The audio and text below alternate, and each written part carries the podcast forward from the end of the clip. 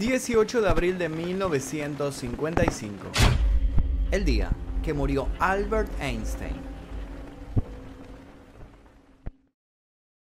No hay que ser un genio para saber que cuando hablamos de uno de los mayores genios de la humanidad, nos estamos refiriendo a un tal Albert Einstein. Se lo considera el científico más importante y popular del siglo XX. Pero ¿cómo es que su figura llegó a ser tan conocida por el común de los mortales si la mayoría no entiende la ecuación que lo hizo famoso? Indagaremos obviamente sobre eso, pero también vamos a hablar de las curiosidades que envolvieron su vida y por qué no también su muerte, sin pasar por alto el eclipse que terminaría dándole la razón a todas sus teorías. Como si esto fuera poco, nos vamos a adentrar en su foto más famosa, en su relación con la bomba atómica y en el gran misterio que existió alrededor del robo de su cerebro. Esta es la historia del hombre que alguna vez dijo que la mente es como un gran paracaídas, solo sirve si la tenemos abierta. Así que ya saben, abran sus mentes y disfruten de este informe. Antes de comenzar les quiero pedir por favor que si les interesa este tipo de videos dejen su like aquí mismo, se suscriban y activen notificaciones. También los invito a dejar alguna recomendación para posibles futuros videos en el canal. Comencemos. Si pensamos en una torre con un reloj y un científico de pelos alocados, lo más probable es que lo primero que se nos venga a la mente sea el Doc Brown. Sin embargo, no vamos a hablar de cómo nació el condensador de flujo. En esta anécdota hay un reloj en una torre y un científico considerado loco por algunos, pero el resultado es otro descubrimiento. Un descubrimiento que si bien no nos ayudaría a viajar al pasado o al futuro, nos ayudaría a comprender el concepto del tiempo. El símbolo más característico y antiguo del casco antiguo de Berna es su torre del reloj, cuyo nombre en dialecto bernés significa campana del tiempo. A lo largo de la historia y antes de cumplir el rol de ser la encargada de marcar con sus agujas el paso de las horas, la torre sirvió como estación vigía, como prisión de mujeres que habían mantenido relaciones sexuales con clérigos y también como centro cívico. El reloj es tan atractivo como la torre misma. Cuenta con animales mecánicos que al sonar las campanadas realizan una extravagante e hipnótica coreografía.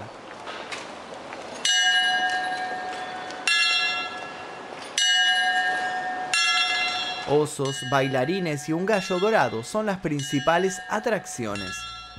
No es difícil imaginar entonces que el reloj haya cautivado la atención de un joven que pasaba por allí todas las mañanas, mientras se dirigía a un trabajo que empezaba a aburrirlo cada vez más.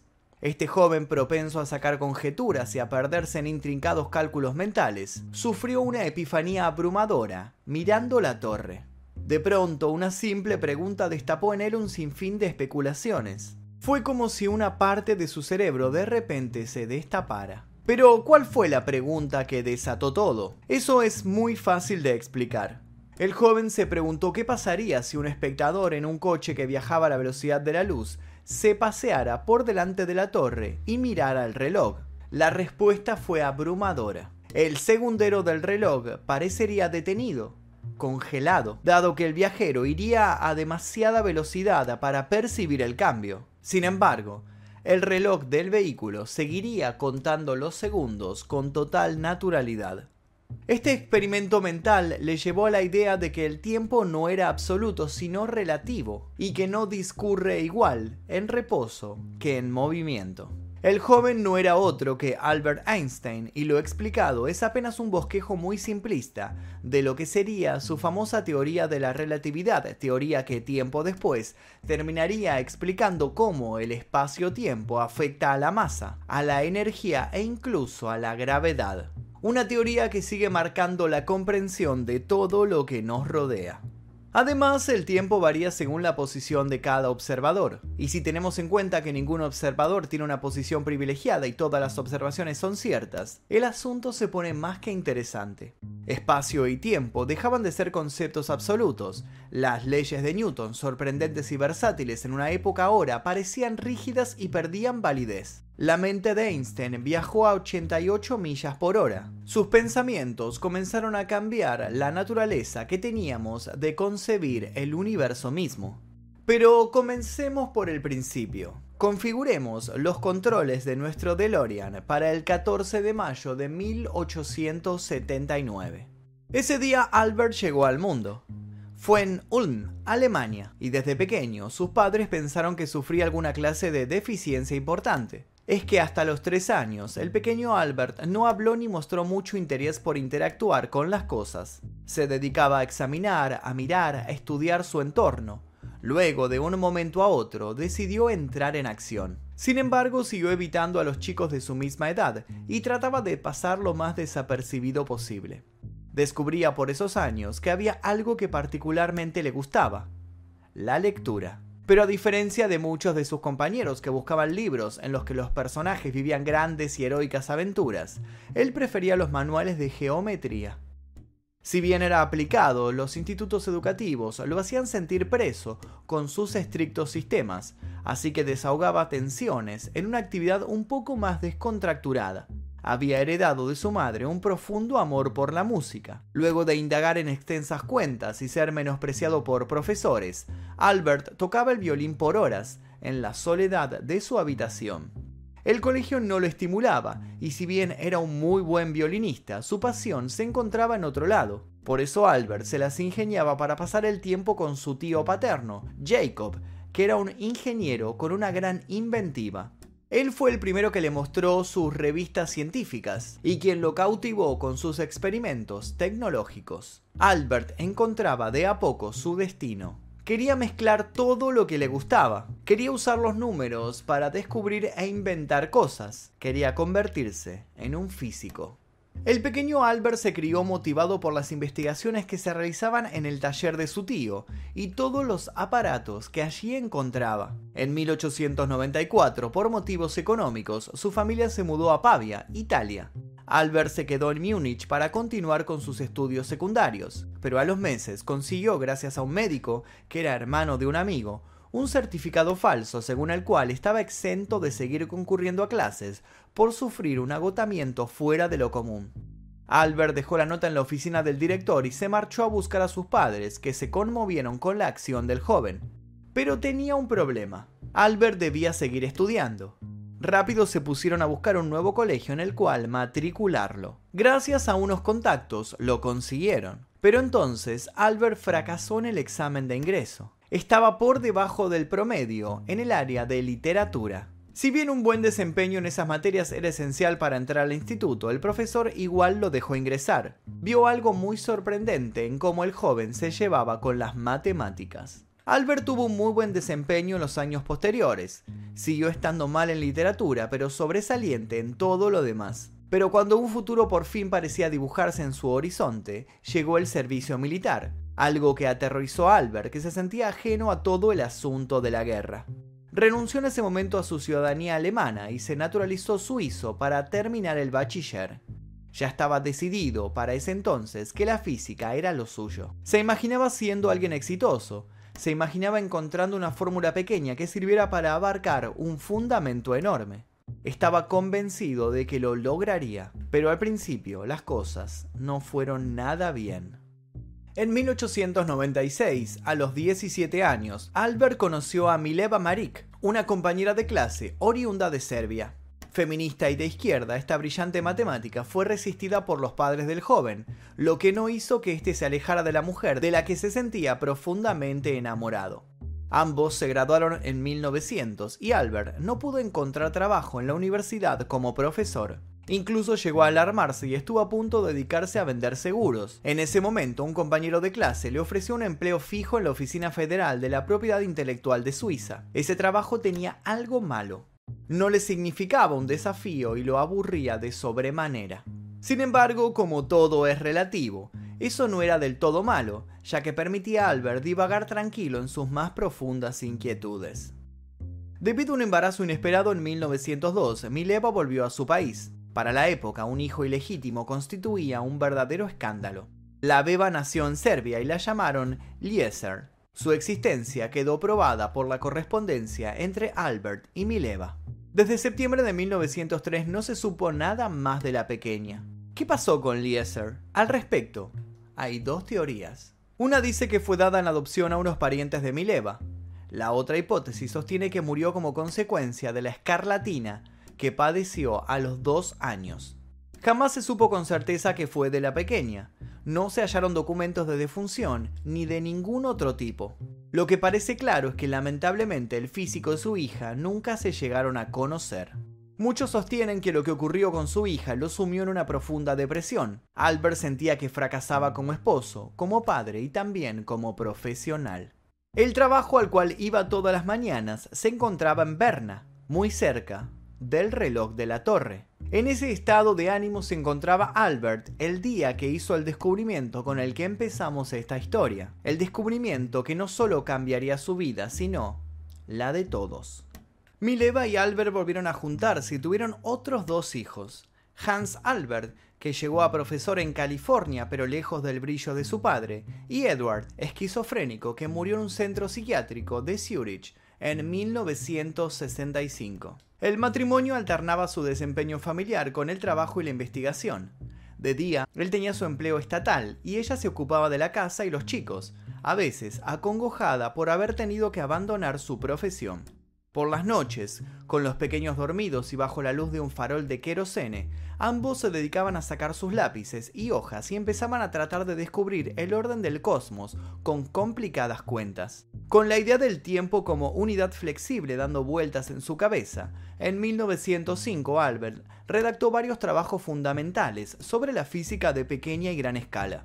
En el primero de ellos explicaba el movimiento browniano, en el segundo el efecto fotoeléctrico, y los dos restantes desarrollaban la relatividad especial y la equivalencia masa-energía. Estos artículos fueron enviados a revistas científicas y son conocidos generalmente como los artículos del año milagroso. Se lo conoce con ese término porque fue el año en que se obtuvieron conocimientos vitales sobre toda la realidad tal como la conocemos hoy en día. Todos estos trabajos le valdrían doctorados a Albert, que empezó a ser llamado por su apellido entre sus colegas en señal de respeto. En 1908, a la edad de 29 años, fue contratado en la Universidad de Berna como profesor y conferenciante. Poco después la familia se mudó a Praga, donde Einstein obtuvo la plaza de profesor de física teórica, debiendo adoptar la nacionalidad austríaca para poder acceder al rango. En 1913, justo antes de la Primera Guerra Mundial, fue elegido miembro de la Academia Prusiana de Ciencias. Estableció su residencia en Berlín, donde permaneció durante 17 años. Albert iba sumando reconocimientos por parte de sus colegas, pero nadie mencionaba a Mileva, que quedó relegada y se sintió injustamente ignorada. De a poco la relación entre ambos se deterioró de modo irreversible. El divorcio llegó en 1919. Mileva ya no soportó quedar eclipsada por su marido. Del mismo modo, justamente un eclipse sería el encargado de terminar de catapultar a Einstein. El 29 de mayo de 1919, dos expediciones se fueron a África y América del Sur para comprobar algunos aspectos de la teoría de la relatividad de Einstein. Para eso se dedicaron a ir tras la casa de un eclipse. Una de las expediciones hizo sus medidas en la isla Príncipe, en África, y la otra en Sobral, en el norte de Brasil. Buscaban comprobar si se cumplía una de las predicciones de la teoría de la relatividad general de Einstein, una que decía que los rayos de luz se curvan en presencia de un campo gravitatorio. Medir con precisión los datos que aparecían en las placas fotográficas tomadas durante el eclipse era una tarea complicada y no fue hasta noviembre de ese año cuando se finalizaron los cálculos y se pudieron anunciar públicamente los resultados. La notificación se realizó el 6 de noviembre de 1919, en una histórica reunión en la que participaron muchas e importantes instituciones científicas precedidas por el Premio Nobel de Física en 1906. Al otro día, The Times publicaba Revolución en Ciencia. Nueva teoría del universo. Ideas newtonianas desbancadas. Comenzaba una nueva era. La ola de artículos periodísticos continuó con intensidad creciente. Inicialmente fue en Gran Bretaña, Estados Unidos y Alemania, en donde más atención se prestó a la nueva teoría, pero pronto el fenómeno Einstein se extendió a otras naciones. La gente, agotada y harta de cuatro años de una terrible guerra, estaba deseosa de recibir otro tipo de noticias, y la posibilidad de entrar a una nueva etapa de conocimiento era más que apetecible. No importaba que nadie fuera muy capaz de entender qué era lo que Einstein explicaba. Se trataba de una teoría científica producida en Alemania y validada por británicos. La guerra separaba, la ciencia unía. Muy rápido el hombre, al contrario de lo que suele suceder con los científicos, se volvió muy popular. En 1921 ganó el Nobel de Física. El nombre de Mileva y su crucial ayuda no aparecieron por ningún lado. Pero en el divorcio que habían firmado dos años antes, había una curiosa cláusula por la cual el dinero del premio sería todo para ella. Albert cumplió y le transfirió lo obtenido. Poco después de divorciarse en 1919, Albert se casó con su amante y prima, Elsa Lowenthal. ¿Alguien acaso criticó su casamiento con una prima, con una familiar cercana? No, todos estaban embelesados por su carisma. Bueno, en realidad casi todos.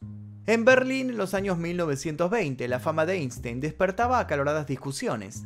Se convocaban conferencias, espectáculos, tratando de argumentar lo disparatada que resultaba la teoría especial de la relatividad. Incluso se le atacaba en su condición de judío, se lo consideraba un peligro para el partido nazi. En 1933, ante la amenaza del ascenso del nazismo en Alemania, el científico fue presionado para abandonar el país y embarcarse hacia Estados Unidos. En Estados Unidos, Albert y Elsa convivieron con las dos hijas que ella tenía de un matrimonio anterior. La pareja no tuvo hijos propios. Albert tampoco fue con ella un fiel marido. No se privó de tener incontables aventuras amorosas. Al menos seis nombres figuran en la lista, entre las que se incluye una supuesta espía rusa. Su célebre ecuación E es igual a mc al cuadrado, considerada la ecuación física más popular en todos los tiempos, era asociada a casi todo. Se trataba de una ecuación que no paró de universalizarse. Aún sin entenderla, todos la veían como benigna, hasta que quedó ligada a un suceso trágico para la humanidad. En julio de 1946, la revista Time publicó en portada una ilustración del rostro de Einstein y de fondo, la nube en forma de hongo que produjo la explosión de la bomba atómica. En medio del humo se leía E es igual a mc al cuadrado. El artículo de Time decía que Einstein fue el padre de la bomba, porque fue su ecuación la que hizo que la bomba fuera teóricamente posible. Para otros, sin embargo, la relación no es tan clara. E es igual a mc al cuadrado explica de dónde viene la energía, pero no dice cómo hacer una bomba atómica. Dicho de otro modo, la ecuación puede ayudar a entender por qué funcionan las bombas atómicas, pero en realidad nunca dice cómo funcionan. La otra asociación de Einstein con la bomba atómica fue la carta que envió al presidente Roosevelt en 1939, seis años antes de los bombardeos. La carta en ningún momento sugiere la fabricación de una bomba atómica, sin embargo, algunos expertos la consideran crucial. La carta cambió el curso de la historia al impulsar la participación del gobierno estadounidense en la investigación nuclear. Sea como sea, el científico declaró pocos meses antes de morir en 1955 que lo ocurrido en Hiroshima se debía a un error suyo, a un gran error suyo. El hombre más inteligente del mundo fue también el hombre más arrepentido del mundo. Si quieren saber más sobre las bombas atómicas de Hiroshima y Nagasaki, los invito a ver el video que se encuentra subido en este canal llamado El día que cayó una bomba en Hiroshima. Continuemos. Einstein despotricó y denunció la estupidez humana en entrevistas y conferencias, y siempre lo hizo con algo de ironía y de humor. De hecho, se hizo la fama de ser poco habitual en nuestro aspecto. No era el típico científico aburrido, era un hombre bastante divertido, como lo muestra esa histórica foto suya sacando la lengua. Einstein fue abordado por los periodistas mientras iba en una limusina. Salía de su trabajo en el Instituto de Estudios Avanzados de Princeton, donde sus compañeros lo habían sorprendido con un festejo. Era el 14 de mayo de 1951 y Albert cumplía 72 años. Einstein estaba molesto por la presencia de los reporteros. Incluso corre el rumor de que tan cansado estaba de las apariciones públicas que en una ocasión había pedido a su chofer que lo suplantara en lugares donde no lo conocían de vista. Sin embargo, ahí estaba atrapado en el asiento trasero sin poder hacer nada para eludir los flashes. Le pidieron insistentemente que sonriera y en un gesto de molestia y picardía el hombre sacó la lengua. un momento que fue capturado por el fotógrafo Arthur Sasse. La imagen convirtió a Einstein, de un día para otro, en un icono pop. Sin embargo, no fue el fotógrafo quien ayudó que la foto alcanzara la fama mundial, sino el propio Einstein, quien ordenó muchas impresiones y las recortó. Vio decenas de fotos a colegas, amigos y conocidos con el lema, La lengua extendida refleja mis opiniones políticas. En 2009, una copia original firmada por el científico fue vendida por un valor astronómico. Desde que fue tomada la foto de Einstein sacando la lengua, se ha reproducido millones de veces en afiches, camisetas, tarjetas de felicitación, tazas y murales. Si bien su lengua dejó una marca registrada, la realidad es que su cerebro es el que sigue sumando nuevos adeptos. Es más, su cerebro protagonizó uno de los robos más curiosos de los últimos tiempos. El 16 de abril de 1955, Albert Einstein experimentó una hemorragia interna causada por la ruptura de un aneurisma de la aorta abdominal, aorta que anteriormente había sido reforzada quirúrgicamente. Einstein rechazó una segunda cirugía diciendo que era de mal gusto prolongar artificialmente la vida. Alegó que debía marcharse con elegancia. 48 horas después, moriría. En menos de un día el cadáver de Einstein fue incinerado en una ceremonia privada a la que asistieron sus familiares y amigos más allegados. Las cenizas del científico fueron arrojadas en las aguas del río Delaware cumpliendo su expreso deseo. Pero lo que no sabían los familiares y amigos de Einstein es que no todo el cuerpo había sido incinerado. Thomas Harvey, el patólogo de guardia encargado de realizar la autopsia al cadáver del científico, había robado su cerebro. Cuando el hospital de Princeton se enteró de que el patólogo se había quedado con un órgano humano de forma irregular, lo despidió de inmediato. Harvey, que había sido contratado por la Universidad de Pensilvania, se llevó consigo el cerebro y lo diseccionó en 240 trozos. Posteriormente creó 12 juegos de 200 diapositivas que contenían muestras del tejido cerebral del genio y se las envió a algunos investigadores. Luego, dividió las piezas en dos recipientes con alcohol y se las llevó a su casa para esconderlas en el sótano. La mayoría de los neurólogos que recibieron los trozos del cerebro pensaron que Harvey era un lunático o que les estaba gastando una broma muy pesada. A partir de ese momento, la vida de Harvey tocó fondo. Su mujer lo acusó de obsesionarse con el cerebro y terminó abandonándolo. Lejos de darse por vencido, Harvey comenzó un increíble viaje a través del país, transportando pequeñas muestras del cerebro de Einstein en el maletero de su coche. El ejército estadounidense se puso en contacto con él por temor a que la codiciada pieza terminara en manos soviéticas. Harvey desoyó la oferta. No fue hasta 1978 cuando un periodista logró que Harvey le concediese una entrevista. El patólogo contó que tenía el cerebro guardado en su casa, en una caja de sidra que escondía debajo de un enfriador de cerveza. Tras publicarse la historia de Harvey en una revista, empezaron a llegarle solicitudes por parte de muchos investigadores para que les enviara pequeñas muestras del órgano. Harvey usaba un cuchillo de cocina para cortar los pedazos que luego enviaba por correo en frascos de mayonesa. Harvey murió el 5 de abril de 2007, a los 94 años de edad, después de que junto a un grupo de colaboradores publicara un primer estudio en el que afirmaba que el cerebro del científico tenía una proporción anormal de dos tipos de células, neuronas y células gliales. Finalmente, los fragmentos que Thomas Harvey aún conservaba del cerebro de Einstein fueron a parar a sus herederos, que tres años después los donaron al Museo Nacional de Salud y Medicina del Ejército de Estados Unidos. Tras la muerte de Harvey, un estudio reveló que el cerebro tenía unas conexiones nerviosas especialmente buenas. Esto facilitaba la transmisión de información de un hemisferio cerebral al otro, lo que implica, entre muchas otras cosas, los procesos cognitivos. Einstein dedicó sus últimos años a la búsqueda de una de las más importantes teorías de la física, la llamada teoría del campo unificada. Este peculiar hombre, que siempre vestía trajes iguales para no perder tiempo frente al armario, dejó un legado enorme y ecuaciones que aún intrigan a millones. Sus enseñanzas dan forma al paradigma que hoy rige nuestra ciencia, y si bien su cuerpo ya no está entre nosotros, su energía sigue materializada en ese momento clave en el que miró perplejo el reloj de la torre. En ese momento tan importante para la historia de las ciencias y el conocimiento, las agujas detuvieron su andar para rendir homenaje a quien nos enseñaría que el tiempo no es otra cosa que una ilusión. En ese mismo momento, Albert Einstein se volvió inmortal.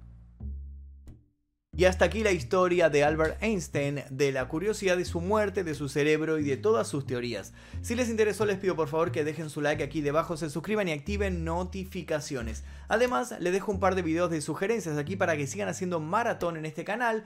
Les pido por favor que también escriban un comentario con posibles videos que podamos abarcar en el día que... Y sin nada más que decir me despido, mi nombre es Magnum Mephisto y esto fue El día que...